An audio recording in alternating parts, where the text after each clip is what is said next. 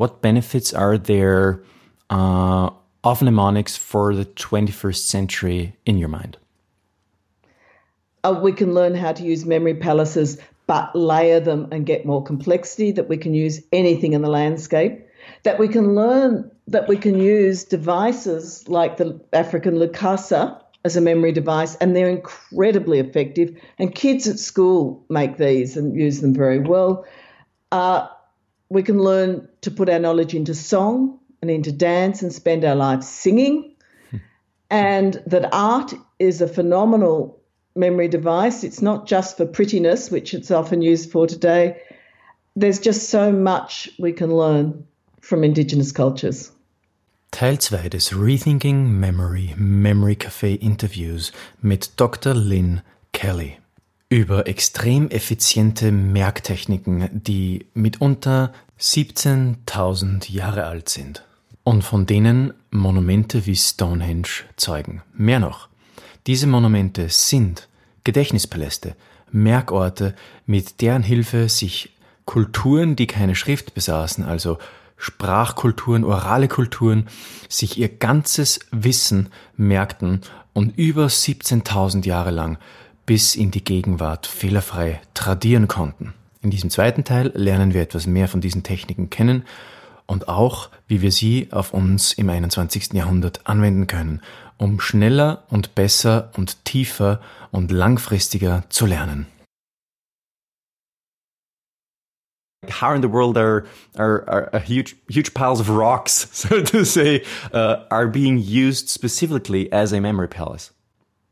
The trouble with picturing Stonehenge is you're picturing the great big sarsens with their lintels on top. I haven't got three hands. Mm-hmm. Those are 500 years into the life of Stonehenge. For the first 500 years, it was a circle of stones, of 90 mm-hmm. something stones around in what are called the Aubrey holes. Mm-hmm. Um, so round and about 100 metres across with a ditch around it. Mm-hmm. So those were the bluestones from Wales. Now, stone, if you go and look at a stone, you'll see a whole lot of patterns in it. If you think about an elephant and look at the stone, you will find an elephant.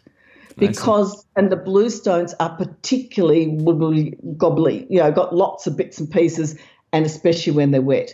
Now, whether they bought them from Wales, because they were originally a stone circle in Wales, whether they bought them over because of that or because they were Welsh people moving over is still debated. And the very latest research tends to indicate they were Welsh people bringing their memory palace with them. So the ones they brought with them are bluestones. They're about two metres high, not those great big things. They come from 30k up the road. Mind mm-hmm. you, they'd be harder to move 30k than the little the bluestones from Wales.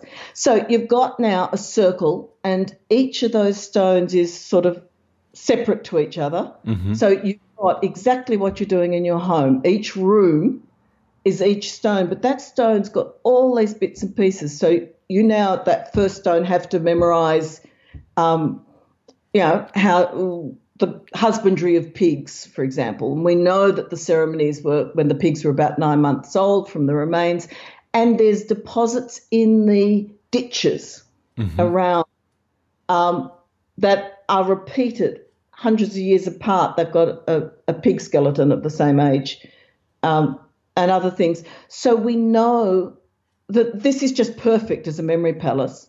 Why the ditches? And this was the strongest part of my whole thesis, according to the archaeologists, because no one else has explained why the ditches in the Neolithic were flat bottomed, always had flat bottoms. When you get to the um, Bronze Age, and the Iron Age in particular, they changed them to V shaped defensive. They're not defensive, but if you think of them as a performance site, mm-hmm. England's weather is crap. And if you've got a ditch, they're about two metres deep.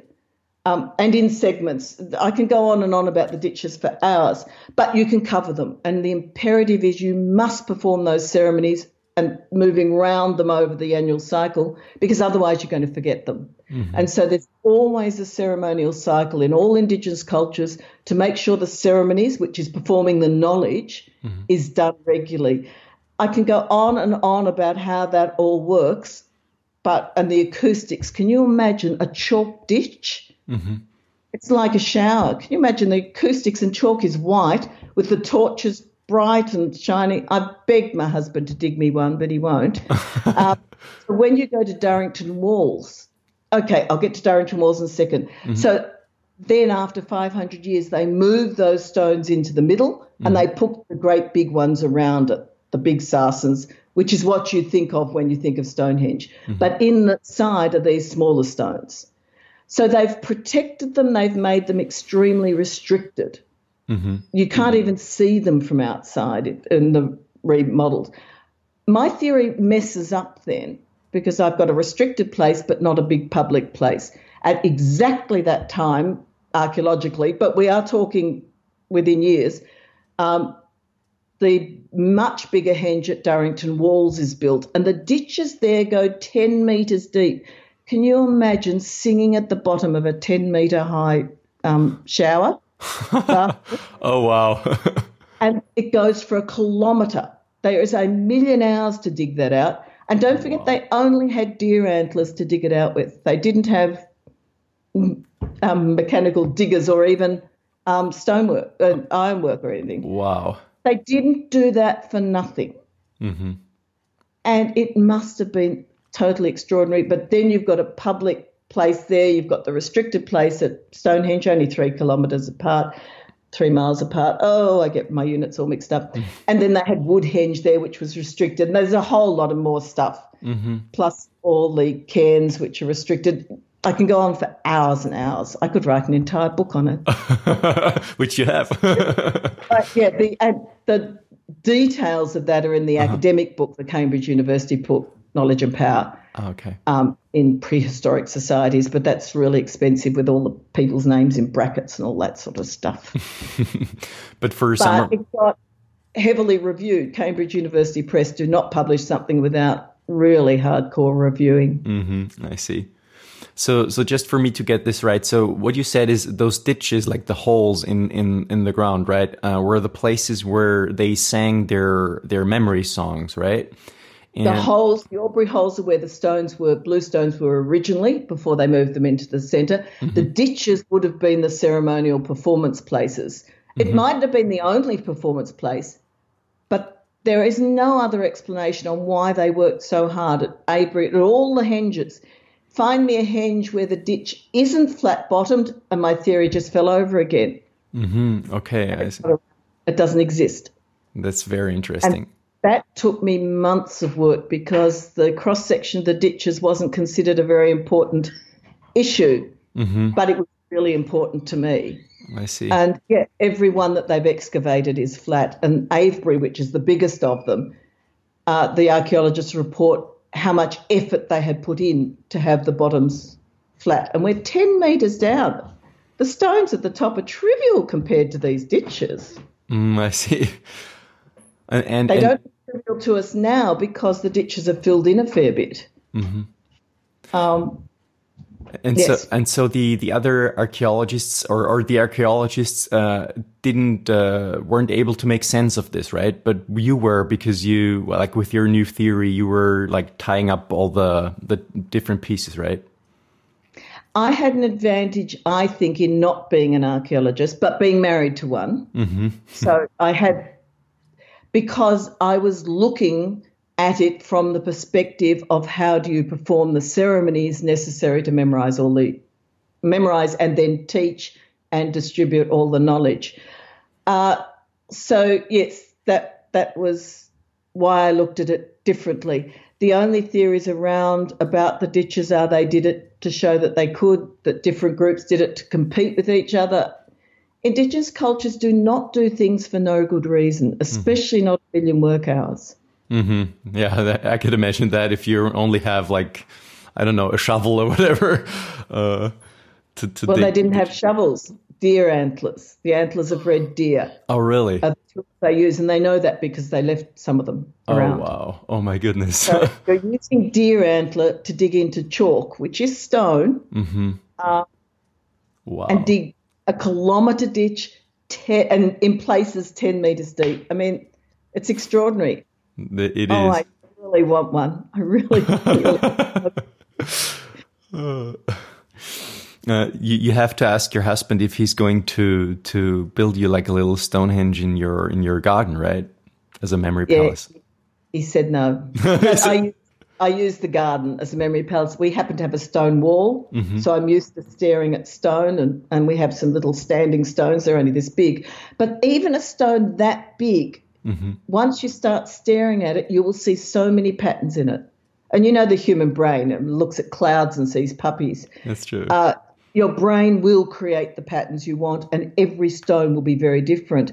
And they talk about the avenue at Avebury mm-hmm. as each of the big stones.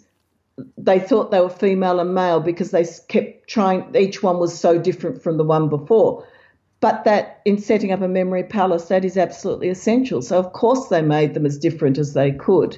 Mm-hmm. And one of my Aboriginal colleagues, Nungarrayi, um, who's Warlpiri for anyone who wants the Aboriginal culture, said to me, when you walk that char- that avenue, walk it slowly, you know, rhythmically, thinking in terms of the knowledge. And as you do, each pair of stones on a, the stones on come into view and they're spaced so you're only really aware of one pair at a time. It is perfectly set up huh. as a memory palace going into the henge. Um, this is Avebury, the biggest of the henges. That's so awesome. So, but I couldn't have done it without Indigenous people saying this is the way you need to think because it was such a different way of thinking. Mm-hmm. I could imagine. So, um, tell us a little bit about more of their uh, techniques. Like they they've used like big monuments, like you said, right, um, as memory palaces. What other mnemonic techniques did they use to memorize uh, such vast amount of information? Right. The first thing they all use is song. Mm-hmm. So you want performance based songs. I don't know how good you are on the pop songs that you can't get out of your head compared to the lecture you had at university. The song is going to stick. That's why so, I uh, that's why I listen to heavy metal because it's diff- it's more difficult to get stuck in your head. but why not use things that do get stuck in your head? But mm. why do we spend our life singing about I, he loves me, he loves me, I can't live without him? why not do what indigenous cultures do? They sing the whole time, but they're singing their knowledge. Mm-hmm. Song is important. So there must be performance spaces. Mm-hmm. Otherwise, it's useless. Dance movement. So the more all Indigenous cultures will move and add out that story because we're naturally a storytelling machine and stories are easier to remember. And therefore, you've got characters. And I grossly underestimated the importance of characters until I got to my next book, Memory Craft, and to actually impl- implementing them. But they use characters to tell stories.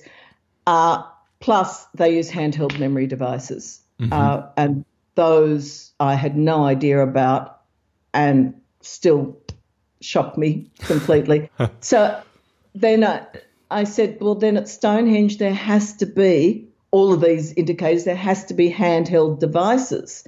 Um, I have a, oh, these are the Neolithic carved stone balls in Scotland. Mm-hmm. That's a wooden one, obviously, but mm-hmm. uh, so those would act as a memory device. At Stonehenge, there's the chalk plaques, Stonehenge chalk plaques, which um, my husband and I examined some at Salisbury Museum. So they are etched pattern plaques, ch- lumps of chalk mm-hmm. that have just been put aside as enigmatic, have no reason. They're exactly what Indigenous cultures use for memory devices. And until I tried using one, I would never have believed it possible. I found them everywhere absolutely everywhere. And you've got evidence like some of these are constantly mended, like the Grooved Ware pots in the British Neolithic, constantly mended past their use. Now, this was Ros Cleal, the Dr. Ros Cleal, the archaeologist's thesis was the fact that they had mended them past their use, but they didn't have a reason. And I was just said to her, they're memory devices. So even though they're no longer holding the liquid, they still are the memory device. So we've got an Aboriginal. Here's an example. Mm-hmm. There's an Ab- this is Australian Aboriginal. Uh, Coolamon is a food dish mm-hmm. because they move a fair bit. They are not nomadic. They do not wander aimlessly. They know the landscape very well, but they do move between resources. And on the mm-hmm. back are all these markings Interesting. Now, this is a girl's one. This is Warlpiri. I was granted custodianship because these are precious objects. You can't own them. Mm-hmm. Uh, I've just got to use the correct terminology. Uh, I was granted custodianship of this because the elders and the ancestors wanted me to start telling people about this intellectual achievement. Wow. So you would think that that would work as a mm-hmm. memory device. Mm-hmm. It works unbelievably well. I have encoded to this the habitats of Victoria. There's the coastal habitats and mountain habitats. It's back to front because I'm looking at the pictures. Mm-hmm. But it works unbelievably well. So the chalk plaques, I, I every monumental site I looked at, I could find these sort of devices. Wow, that's really very, very but interesting. I, I wouldn't have gone looking, and nor would I have interpreted that way, except that that's what Aboriginal people and um, Native American and African were telling me to look for, in particular African and Aboriginal. That's, that's really, really interesting. So, um, so basically, what you're saying is, uh, like every every object could basically be used as a memory palace, right? Not as a memory palace, as a memory device. Memory device, right. Mm-hmm. Every decorated object, except now people keep sending me pictures of the Roman dodecahedrons. What's that? They're, they're metal objects mm-hmm. that people say, hey, nobody knows what they were used for. Hey, there must be a memory device, you've solved it. Unfortunately, it doesn't work for them because they're very symmetrical. Mm-hmm. They're identical in all directions. That will not work as a memory device. But the carved stone balls in Scotland, this is a copy of one, but it's um, mm-hmm. made in wood because. So you've got etchings on them. Mm-hmm. That will work. It, it does. This is one I use for my ceremonial cycles. So that will work very well. I've got that I didn't bring it down to have here with me, but one that's got a whole stack of knobs on them. So that was one mm-hmm. of my tests because in the photos I'd seen before I went to England and Scotland, these are all Scottish, um, if it's got 120 the knobs on it, mm-hmm. you couldn't get a sequence, I thought. Mm-hmm. And then my theory just got falsified.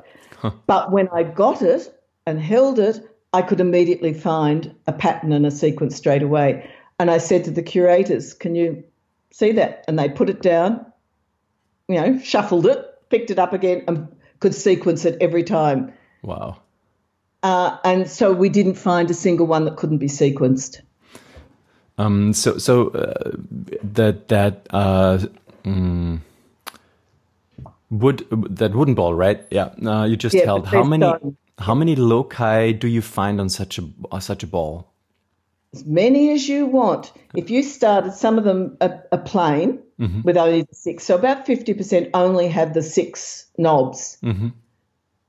But as soon as you then, they were possibly painted. There's the slightest indication they were painted, but we don't know. But if you look at stone, so even if you look at that, mm-hmm. the marks I've put on it, I'll try and get the light right, but then start looking at the grain and the bits in between. Mm-hmm. And they did mark bits in between, plus the way you hold it. Um, work because your hands are different. Okay. I, I just can't believe I've got that doing lots and lots of ceremonies and songs. Um, I couldn't encode any more to it because my brain wouldn't cope with any more, but there's probably a hundred songs.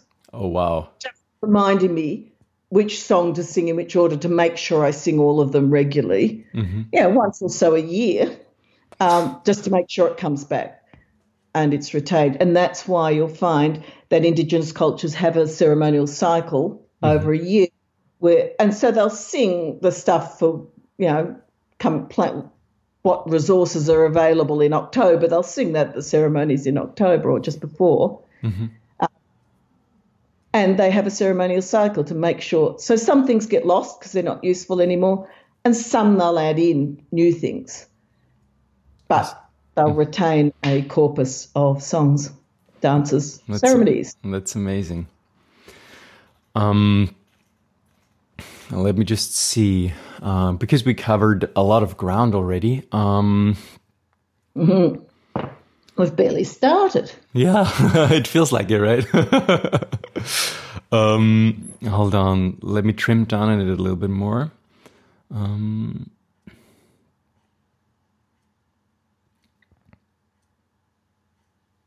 so, if you compare the Greek uh, memory devices uh, to the ancient memory devices, what um, difference in particular did you find? The Greek methods uh, are simpler because mm-hmm. they use the memory palace. So, we're talking Cicero and all those people, and what we've learnt from the book written by Anonymous. He writes a lot, but he wrote a really important book back there, the Rhetorica ad Herennium. Mm-hmm. And uh, so they use each location for memorizing a piece of information to give a speech or whatever. Got to remember in ancient Greek, they wrote on stone. So we didn't all have books and bits of paper. You know, way back, uh, they still use their memories a lot but they would give a speech. Whereas an Indigenous songline, they will put down that original bit of information and ground it literally, and then they'll build on it. Mm-hmm. So you might learn the interaction between particular ant and the availability of honey at one location, but then you'll get more and more information built on it as you get higher and higher initiated. But it'll also be ethics. They don't separate the information like we do. They meld all the ethics and stories and knowledge and all together. Mm-hmm. So they will then layer and layer and layer, um, which is what I do with my memory palaces. They will not, it's not like just one speech or a card person just memorizing a, de- a deck of cards. Mm-hmm. They will keep it and layer it higher. So, but the Greeks didn't need to do that anymore because they did have writing and they also had specialists. Mm-hmm. Whereas an Aboriginal elder will be over all the knowledge of the culture. So mm-hmm. all you know, animals, plants, genealogies, navigation, laws, land management, you know, all of it. Uh, whereas once you get to bigger societies, and this is the big change you get in the Bronze Age and so on, you start to get your farmers specialising and your um, metal workers and lawyers. It starts to be separated, so you don't need as much level of complexity. I see. nor to work as hard at it. Mm-hmm. So the Greek ones are a simplified version mm-hmm. of these old methods, which is logical if you look at the sequence, how they will have simplified it to what they needed. They're, it's all practical. Aboriginal people are the most pragmatic people I've ever met. As Nungarrayi said to me right at the beginning, the elders were pragmatic old buggers. We wouldn't have survived if they weren't. Uh, funny. Yeah, and that's not a swear word in that use. I see. Yeah. Apologies to anyone who's offended, but it, it, it, refers to a sort of stubborn old person. I see. And they were pragmatic. And so that's what you see in the changes over history in the memory devices and then into the medieval ones, which I'm now obsessed with, uh, because they adapted to what they needed. Mm-hmm. I see. What do you mean exactly by layering their information? Like, how, how, how could we understand this a little bit better? Okay, let's use my main memory palace that I'm sitting in at the moment, which is the countries. I've got the 242 countries and independent protectorates in the world, mm-hmm. starting up there and churning around the world, uh, churning around the house and garden and then down the street. Uh, so you put in each country. Mm-hmm. And then, so I go, you know, China, India, USA. I'm up pointing to pointing to my studio. So you get to number eight, which is Bangladesh, the eighth biggest in the world by population, mm-hmm. bigger than now about the same as Russia, bigger than Japan, Mexico, Germany, England, France, Italy, all of those. And so now I've got all those countries in. Then you start seeing patterns. How come Bangladesh is so big and yet it's not featured heavily in history. It hasn't colonized or invaded the world or all this sort of thing. So you start asking questions and seeing patterns, mm-hmm. and that's where people that believe you can just use Google um, are missing out. That's useful for burrowing down to information you know exists, but without those patterns, you're not going to understand. Um, and now we're going to get to Socrates any moment, I hope. because that's what he talked about. So now I've got all the countries in. I can start putting the capitals. At the moment, I'm putting in. Uh, I've got in the populations, which as I read the coronavirus information, I'm able to do population comparisons. Mm-hmm. Because in my memory palace, I know, hang on, this country's got a huge deaths per million. Hang on, it's way down the street there. It's a little tiny country that's had six deaths. They had a little cluster, but that looks massive because the population's small. So I've got the entire population of the world because I put them in an order of population. Mm-hmm. So I've got all these layers. I can now add everything I want about the countries and start seeing patterns. That's beautiful. That's also what I, what I myself, sorry, what I myself um, found when I, I used to memorize the, the, the whole Bible actually. Like it, it has 1,189 chapters. And what I did was going through all the chapters and, and, and memorizing which the chapter number and then, you know, the stories in the, in because mm. I, I found as a Christian it was really hard for me sometimes you know when people would ask me like where do you find this story where do you find that or when you wanted to quote something right you you just were like you know I I barely like vaguely know this and that verse, but I I couldn't have found it if I wanted to, right? So I was like, you know, I, I, I want to I want to put it in the memory palace and kind of like uh, know what it's all about. And what happened to me was it was really interesting. Uh, I used to see patterns in the stories. And and what I then found, I I knew this before from various theological literature, but I what I then found was um, that actually like how biblical books would be arranged was in uh, in a certain structure, uh, which is called chiasmus. I don't know if that's in in, German, in, in English if that's pronounced well uh, properly, but we we we in, we in German say chiasmus, right? Uh, so it's like a a cross structure. It has like there would be story A, and then the on the end of the book would be story uh, story A as well, and then uh, starting uh, in like uh, on the beginning of the book, there would be story B right right next after A, uh, for example, and then at the end there would also be, um, if you would go um, this way, right? So it would be A A B B and then in the middle would be story C, right? And and this would be the focal point of the whole book. And if you know that structure, you can see what the author was intending to tell. Like the story would have a purpose, it would have like a goal. Uh, and in the middle, there would be the moral of the story or the key element or the whatever he want, wanted to emphasize, right? So with that structure, you, you actually, if you put it in a memory palace, you see structures and you can compare, exactly. like if you, if you, for example, if you use, uh, if you memorize the book of Genesis, like I did, you, you see like different stories of people, like four tribal people of the tribes of Israel. And you can compare them with each other and you see patterns emerging and which is, which tells you, like you said, you know, a lot of both moral uh, things as well. You can apply that to your life a lot better. It's really beautiful. The, the Bible, there's quite a bit of research, especially Mary Carruthers is a writer on medieval and that, but also Frances Yates, who wrote The Art of Memory. Mm-hmm. But people talk about the way the Bible verses are designed because they were broken down to memorable stages. So everything you're saying will match the way it's come from oral tradition mm-hmm. and then been adapted to be memorable. But not only is it that you see patterns you wouldn't see otherwise, and this is why Google, you can go down to a particular verse, but you're not going to get that pattern. I've found that it's also motivated me to find out more because now I've got a whole lot of countries in this memory palace. Tuvalu, which apparently I pronounced wrongly. Who are they? You know, I want to know. Mm-hmm. Uh, and I want to know why is Bangladesh? And there's a whole lot of good reasons why it hasn't appeared in the way it has, uh, you know, the way other countries that um, colonized the world did. But those hooks, once you've got them, not only are things more memorable, mm-hmm. but it starts to get more interesting. And you do have to be careful not to put things in the wrong place. I went and put Samoa in the fruit shop down the street uh, by mistake, and I had Sam serving me fruit, and then found that I'd skipped uh, two and that Samoa was supposed to be down in the butcher.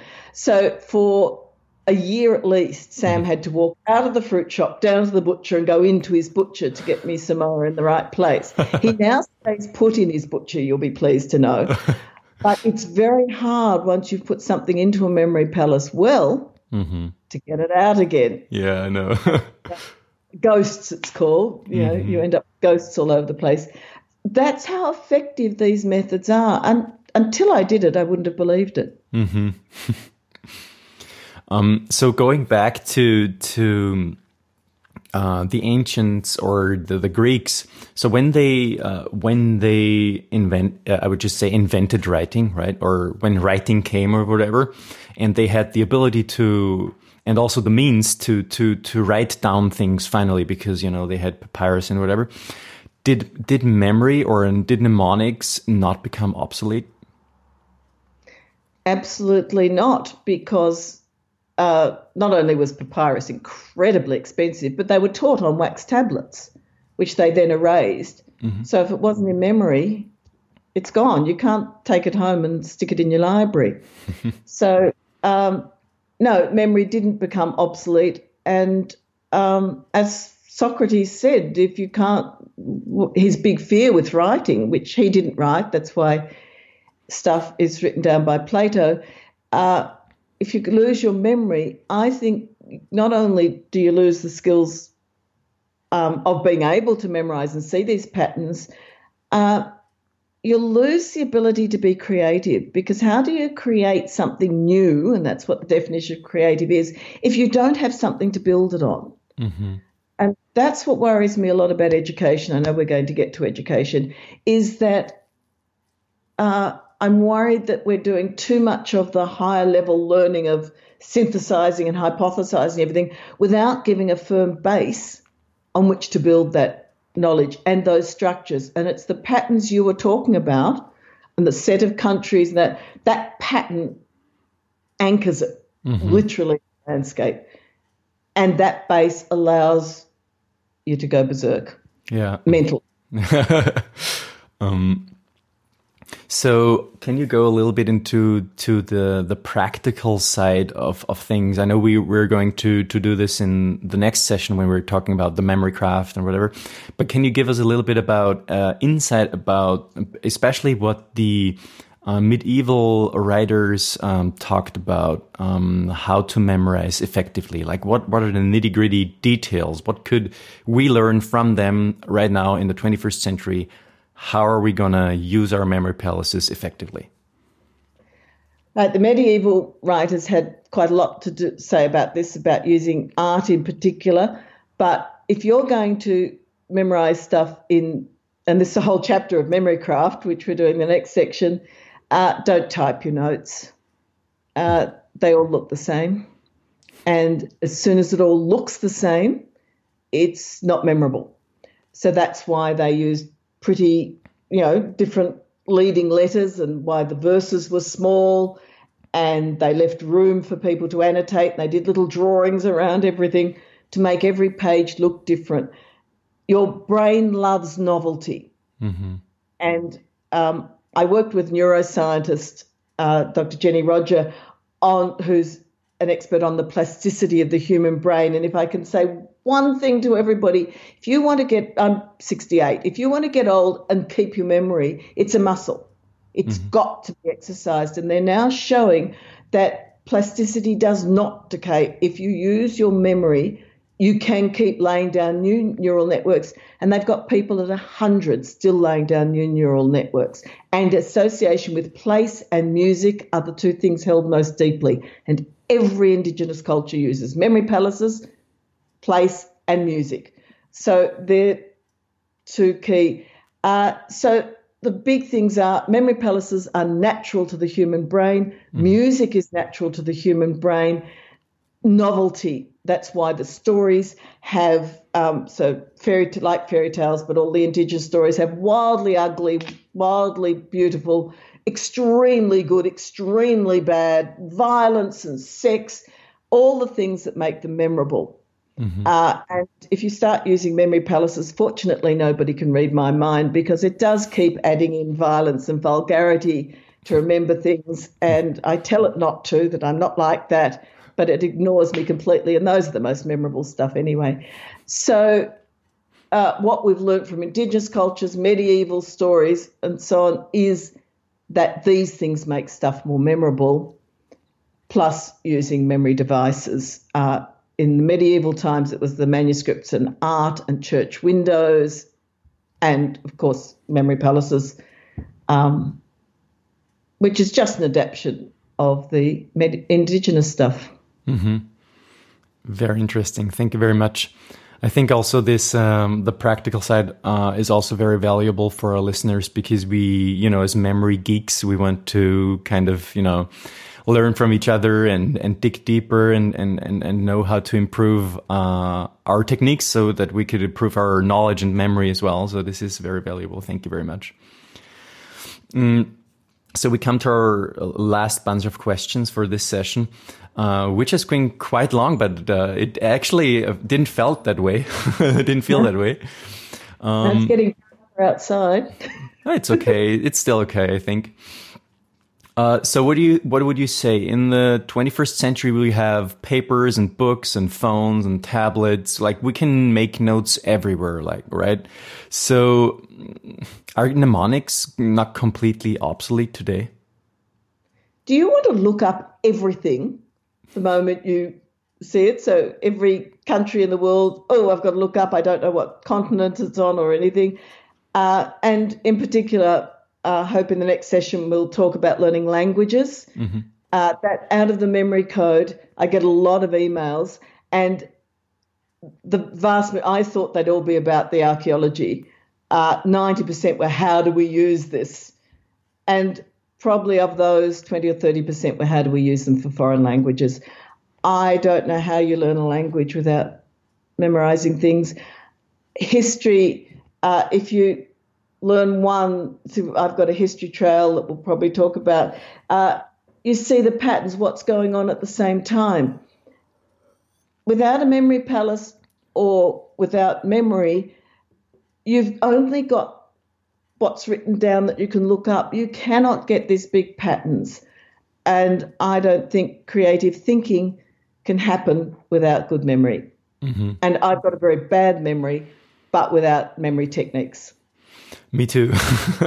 That's why I started with uh, memory techniques. Actually, I used to quarrel a lot with my dad uh, because of the fact that I used to forget so many things we we discussed on. You know, and he was like, he said, you know, I want you to be on time or whatever, and I want you to keep this and that in mind. And I said, yes, yes, I will. But I, I eventually forgot, and I really, I really like, I really did, and I, I couldn't remember it, and you know, he was getting mad at me because he thought, you know, I would, I would make a fool of himself, uh, and, or, or, of him and uh, be like very unkind to him. Like I didn't, um, you know, as a son, right? Uh, didn't really, uh, estimate him as a, a person of, uh, of authority. So, uh, this was kind of like, uh, the tale of my, of my, of my adolescent years. And that's where I, that's what started me on the mnemonics trail my mother described me as the vaguest child she'd ever known.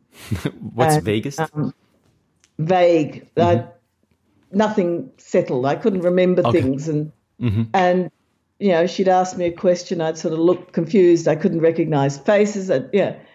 Um, and at school, it was only maths that I was any good at, and only because I could work out everything from first principles. So, yes, I struggled with memory I don't anymore. I can memorize anything. That's great. Um, I have prepared a quote from one from your book, which is here. I don't know if everyone can see it. Um, oh, Memory Craft, right? Yes, the Memory Craft. So the, we'll we'll talk about this wonderful book in the next session. Um, and uh, I wanted to read something out of it because uh, I think there is a, a brilliant quote in there. Um, and I want to ask you a question about it. So, this is a, a quote by uh, so, so, how do you how do you pronounce it? Socrates. In, Socrates. Socrates. Right? Yeah, Socrates, and um, it was recorded by Plato, who tells a fictive fictive. I can't I can't speak anymore. who tells a fictitious story about the problem of forgetfulness. uh, through writing. And he says, For this invention, writing, will produce forgetfulness in the minds of those who learn to use it, because they will not practice their memory. Their trust in writing, produced by the external characters which are not no part of themselves, will discourage the use of their own memory within them. You have invented, you have invented an elixir not of memory, but of reminding. And you offer your pupils the appearance of wisdom, not true wisdom. For they will read many things without instruction, and they will therefore seem to know many things when they are, for the most part, ignorant and hard to get along with, since they are not wise, but only appear wise. It's beautiful. Socrates, I mean, that's writing. What would he have thought of technology? um, obviously, as an author, I love writing mm-hmm. And I love technology, but I also love memory. My life is so much richer since I started using these methods because I'm seeing patterns and asking questions, and everything that I have a foundation in that memory palace from then on is a hook that I want to add more to. Mm-hmm. I am never bored. so, uh, closing with a final question. Um, how can we learn from indigenous cultures today? What benefits are there uh, of mnemonics for the 21st century in your mind? Uh, we can learn how to use memory palaces, but layer them and get more complexity, that we can use anything in the landscape that we can learn that we can use devices like the African Lukasa as a memory device, and they're incredibly effective. And kids at school make these and use them very well. Uh, we can learn to put our knowledge into song and into dance and spend our lives singing. and that art is a phenomenal memory device. It's not just for prettiness, which it's often used for today. There's just so much we can learn from indigenous cultures. Thank you very much. Um, for a final, can you just um, tell us where people can find you and where can they buy your wonderful books? They can find me at my website, lynnekelly.com.au, because I'm in Australia, mm-hmm. not Austria. um, so it's L Y N N E K L L Y, and um, just Googling that will find my website. And my books are on Amazon, Booktopia. Booktopia is the Australian one, Book Depository. Mm-hmm. Uh, but all bookshops can get them because they're published here and in America and England and I see. But there is also another writer, right? That that bears your same the same name as you. Yes, a young adult writer in America. Mm-hmm. So no, I didn't write whale song or what it is she wrote. so, no, on me. Okay. and Wikipedia has an article on me. Oh yeah, right. And her. but our books are very different. I don't write young adult fiction. Well, I did. I have published one young adult fiction, but it won't appear anywhere. Yeah, I, I saw that. I uh, I think I saw it. Yeah, Avenging Janie. I did have it oh, on yeah. Amazon. I, uh, it is at the moment, but I'm changing things. Okay, I see. Well, thank but you. But it was published many, many years ago as a proper book. Mm-hmm. But then I got into nonfiction and haven't got out of it again. I want to write both. Maybe we'll see some some uh, fiction books as well in the future from you. That would be nice. There's talk of that. I don't know at the moment. I've just finished Songlines. It's just gone into editing, okay. and I'm mentally tired. And I really want to get into art more. Mm-hmm. And French and Chinese, but we'll talk about those when we talk about memory craft. Right. Thank you very much, Lynne, and see you in the next session. It's been an absolute pleasure, Florian. Thank, Thank you. you.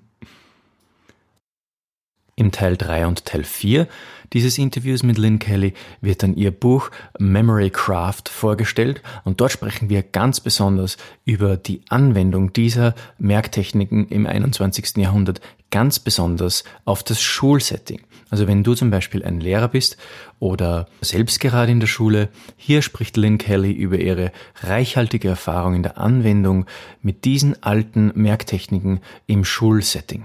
Das solltest du auf jeden Fall auch nicht verpassen. Wenn du Interesse an den Büchern von Lynn Kelly gefunden hast, dann klicke einfach auf die Episodenbeschreibung. Dort findest du Links zu den einzelnen Büchern The Memory Code und Memory Craft. Ankündigungen spannender Interviews mit spannenden Interviewpartnern findest du übrigens immer auf Instagram und auch auf Facebook. Du kannst uns einfach auf Instagram, Facebook und YouTube folgen. Die Links dazu findest du unten in der Description. So bleibst du immer am Laufenden und verpasst keines dieser spannenden Interviews. Außerdem sicherst du dir so die Chance, beim nächsten Gewinnspiel mit dabei zu sein und Coaching mit mir zu gewinnen.